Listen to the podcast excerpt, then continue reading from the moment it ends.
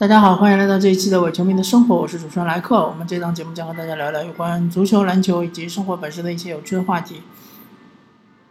这一期呢，嗯，我们是要聊世界杯的，但是聊世界杯之前呢，之前我好像瞄了一眼新闻，好像说勒布朗詹姆斯去了湖人，那么这是一个非常重磅的消息，呃，我们后面一期会和大家详细的聊一聊，就是其实 NBA 的这个。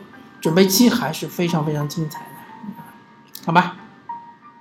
那么最近四场世界杯比赛，我是看了三场，呃，我们就串着聊一聊吧。嗯，首先说进球最多的一场，法国四比三赢阿根廷，对吧？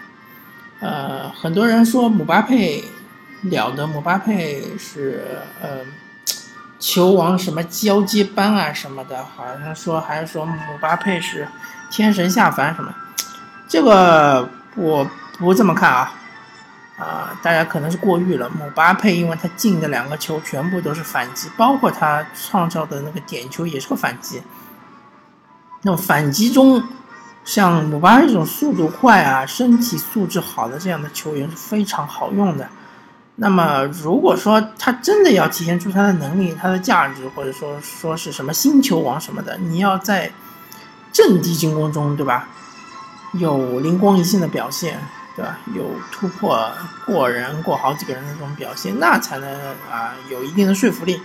而所谓的反击这种东西，其实再加上阿根廷的后卫真的就是很一般啊，呃，奥塔门迪还行，其他的后卫都很一般。嗯，真的叫升汤啊什么的，我觉得姆巴佩这个位置换成贝尔也也是完全是能做到啊，而且甚至于可能做的比姆巴佩更好。嗯，所以说真没有大家吹的这么离谱，然后法国也没有大家想象中踢的这么好。嗯，首先说法国相对阿根廷是踢的更更为现代，它的节奏啊什么的更为现代。为什么说它更为现代呢？其实，啊，和阿根廷比较的话，可能有点欺负人，因为阿根廷，毕竟它，它不是一个整体，它没有捏合成一个整体。同时呢，它的后防线确实太烂，呃，中场其实马斯切拉诺已经发挥的很好了。那么我们比较一下西班牙吧，对吧？法国和、西班牙同样都是好像感觉身价都非常高，对吧？西班牙的中场甚至于感觉控制能力比法国更强。那么为什么说法国的踢法比西班牙更现代呢？就西班牙它还是那一套，呃，踢卡塔卡的这种踢法，呃，还是要讲究控制节奏，讲究控制场面，讲究控球率，对吧？他这一场踢俄罗斯好像有百分之七十几的控球率，俄罗斯就百分之二十几，他九十分钟有七百多脚传球，而俄罗斯就有一百多脚传球，最后结果呢，大家都看到了，对吧？为什么？西班牙踢得更复古，而且呃节奏完全是已经属于啊脱离了现代的现代足球的这种节奏了。因为提卡塔卡他刚出来的时候呢，确实是非常的管用，因为很多球队面对提卡塔卡的时候，他们都抱有一种希望把球抢下来的这种心态，啊。那么这样子的话，如果提克塔卡你面对的是西班牙或者是巴塞罗那，那么他这种球队呢，一个人控球可以在你三个人的包围中很好的把球控制出来，并且摘出来。一旦摘出来呢，他这个节奏带起来呢，是很容易创造空当的。而现在的现代足球或者又过了四年之后呢，防守又进化了，对吧？像俄罗斯这样一支球队，它其实并没有很多。非常有名的球员，对吧？名将，甚至于他在后防线上其实远远不如乌拉圭。乌拉圭有这个马竞双核，对吧？他他在后防线上也没有太多防守能力很强的、意识很好的球员，但是他就是三条线保持的很好，他就是放球放弃控球权，对吧？让你控，但是你要进入三十米区域，那不行，对吧？进来之后我就啊逼抢。然后后面保护，边路你要渗透，让你渗透，对吧？你传出来的球中路没有人顶啊，就你这个就一个科斯塔，科斯塔一个人，俄罗斯的中后卫都是一米九十几的，对吧？再加上定位球的时候还有九八回来回防，完全就是铁桶阵，完全就是密不透风，对吧？你七百分之七十几的命中，嗯，百分之七十几的控球率，唯一的好处就是消耗对方的体能，这是啊有用的，对吧？毕竟防守整体防守是整体移动，对吧？但是，一旦对方这个体能消耗了很多之后，但还是没有露出破绽来，就西班牙完全没有，束手无策。而法国队是反过来的，法国队就是他不追求这个控球率，他要的就是这个反击的效率。所以说呢，法国队能在反击中打进阿根廷四个球。啊，当然有一个球是天外飞仙的这种啊凌空抽射啊，可能和反击关系也不是特别大。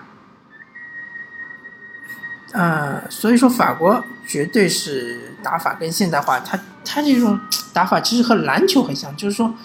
啊，是这种转换进攻，就是在对方立足未稳的情况下，我一定要完成我的进攻。完成进攻的意意思就是说，我要完成射门，一定要趁对方立足未稳。看西班牙的比赛就很明显，他很多反击他就是回传，这一回传呢，马上节奏就下来了，对吧？而法国队不是这样的，他直接直传，宁愿冒着就是呃失误的风险。那么法国队是不是就踢得很好了呢？也不是，对吧？这场比赛，呃，阿根廷和法国，我觉得就四个字形容，就是菜鸡互啄。阿根廷有几个人是发挥非常好的，比如说梅西，对吧？比如说马斯切拉诺，比如说迪玛利亚，这三位是发挥非常好的。还有阿奎罗，因为他是替补上场，进了一个球，你肯定不能说他发挥不好，对吧？给他时间太少，但是他发挥的也不错。但是阿根廷他整体有缺陷，他的整体进攻是有问题的，他在阵地进攻就很难创造很好的机会，除非法国队失误。哎，没想到法国队就真的失误。迪玛利亚这个进球完全就是法国队失误，对吧？禁区前三十米、五米之内没有人管迪玛利亚，对吧？阿奎罗的头球进攻也是明显的失误啊，对吧？阿奎罗身高多高？法国的那几个中后卫身高多高？一个四十五度吊传啊，前面两个人全部漏掉了，就阿奎罗一个后后点头球攻门。所以说呢，阿根廷不能说他已经是踢得非常好了，但他已经已经尽力了，对吧？而法国队完全就是一连串的失误，导致自己的失球，对吧？差一点就被阿根廷逼平，逼平了之后进了加时赛，就真的就很难说了。嗯，法国队的整体实力真的就是比阿根廷要强很多，这是毫无疑问的，对吧？无需质疑的。但是踢成这样，踢到后面就是法国队四比二领先之后，完全节奏有点失控了，这就是法国队还是非常不成熟啊！这支球队其实，呃，大家不要对他期望过高。嗯。因为在我看来，如果你是一支，首先你是在踢现代足球，对吧？你的节奏是没问题的。其次，你的球员的能力也没问题。但是如果说你是一支成熟的，嗯，实力强大的球队，那你应该是在，特别是你两球领先之后，你应该很好的控制局面，对吧？让阿根廷队不说摸不到球吧，至少就是说让他机会寥寥。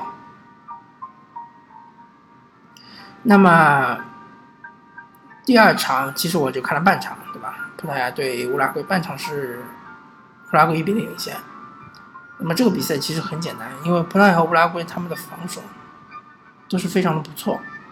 嗯，这两支球队都是以防守见长，而不是进攻见长。那么乌拉圭新进球呢，无疑就是占领了先机。啊，再加上 C 罗这场比赛确实没有梅西前面场比赛发挥的好，对吧？C 罗有。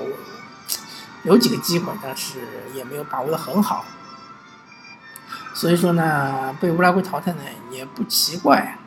但是乌拉圭后面不知道卡瓦尼的伤势怎么样，希望是没什么大碍，因为我很看好乌拉圭，他这支球队呢也是踢整体足球，也是踢现代足球，而且其实看起来要比法国队更成熟。嗯，然后就是西班牙对俄罗斯嘛，对吧？西班牙的问题还是在于啊。一个就是他没有边路很好的攻击手，他的速度打不起来。第二个就是他空有很多的控球，但是他就是进攻完全没有威胁。还有个问题就是，他靠非常幸运的一个进球领先了之后，他竟然没有能防住啊俄罗斯的很有限的反扑。还有他两个中后卫完全限制不了九八，对吧？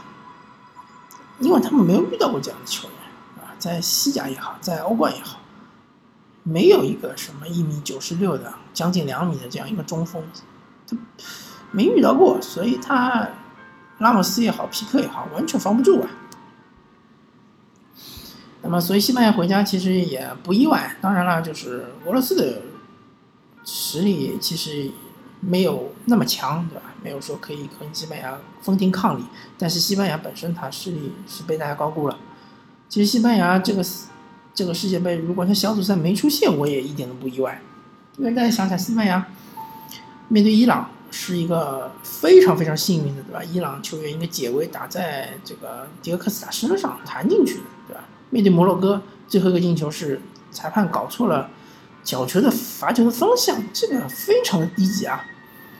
所以西班牙幸运的进入了十六强之后呢，被俄罗斯东道主淘汰的，真的也不算很意外。嗯，感觉西班牙这支球队这种踢法真的就只适合啊外围赛的踢法，真的你就进入世界杯决赛圈，他没办法进球啊，没办法进球，这除非就是西班牙下一次能够再出一个超级中锋，对吧？至少是要比。当时托雷斯的巅峰状态更好，对吧？甚至于能够达到，比如说 C 罗的水平或者梅梅西的水平，嗯，或者至少要达到迪巴拉的水平吧，对吧？呃，所以说，好吧，那么这一期的伪球迷生活就跟大家聊到这里，感谢大家收听，我们下期再见，拜拜。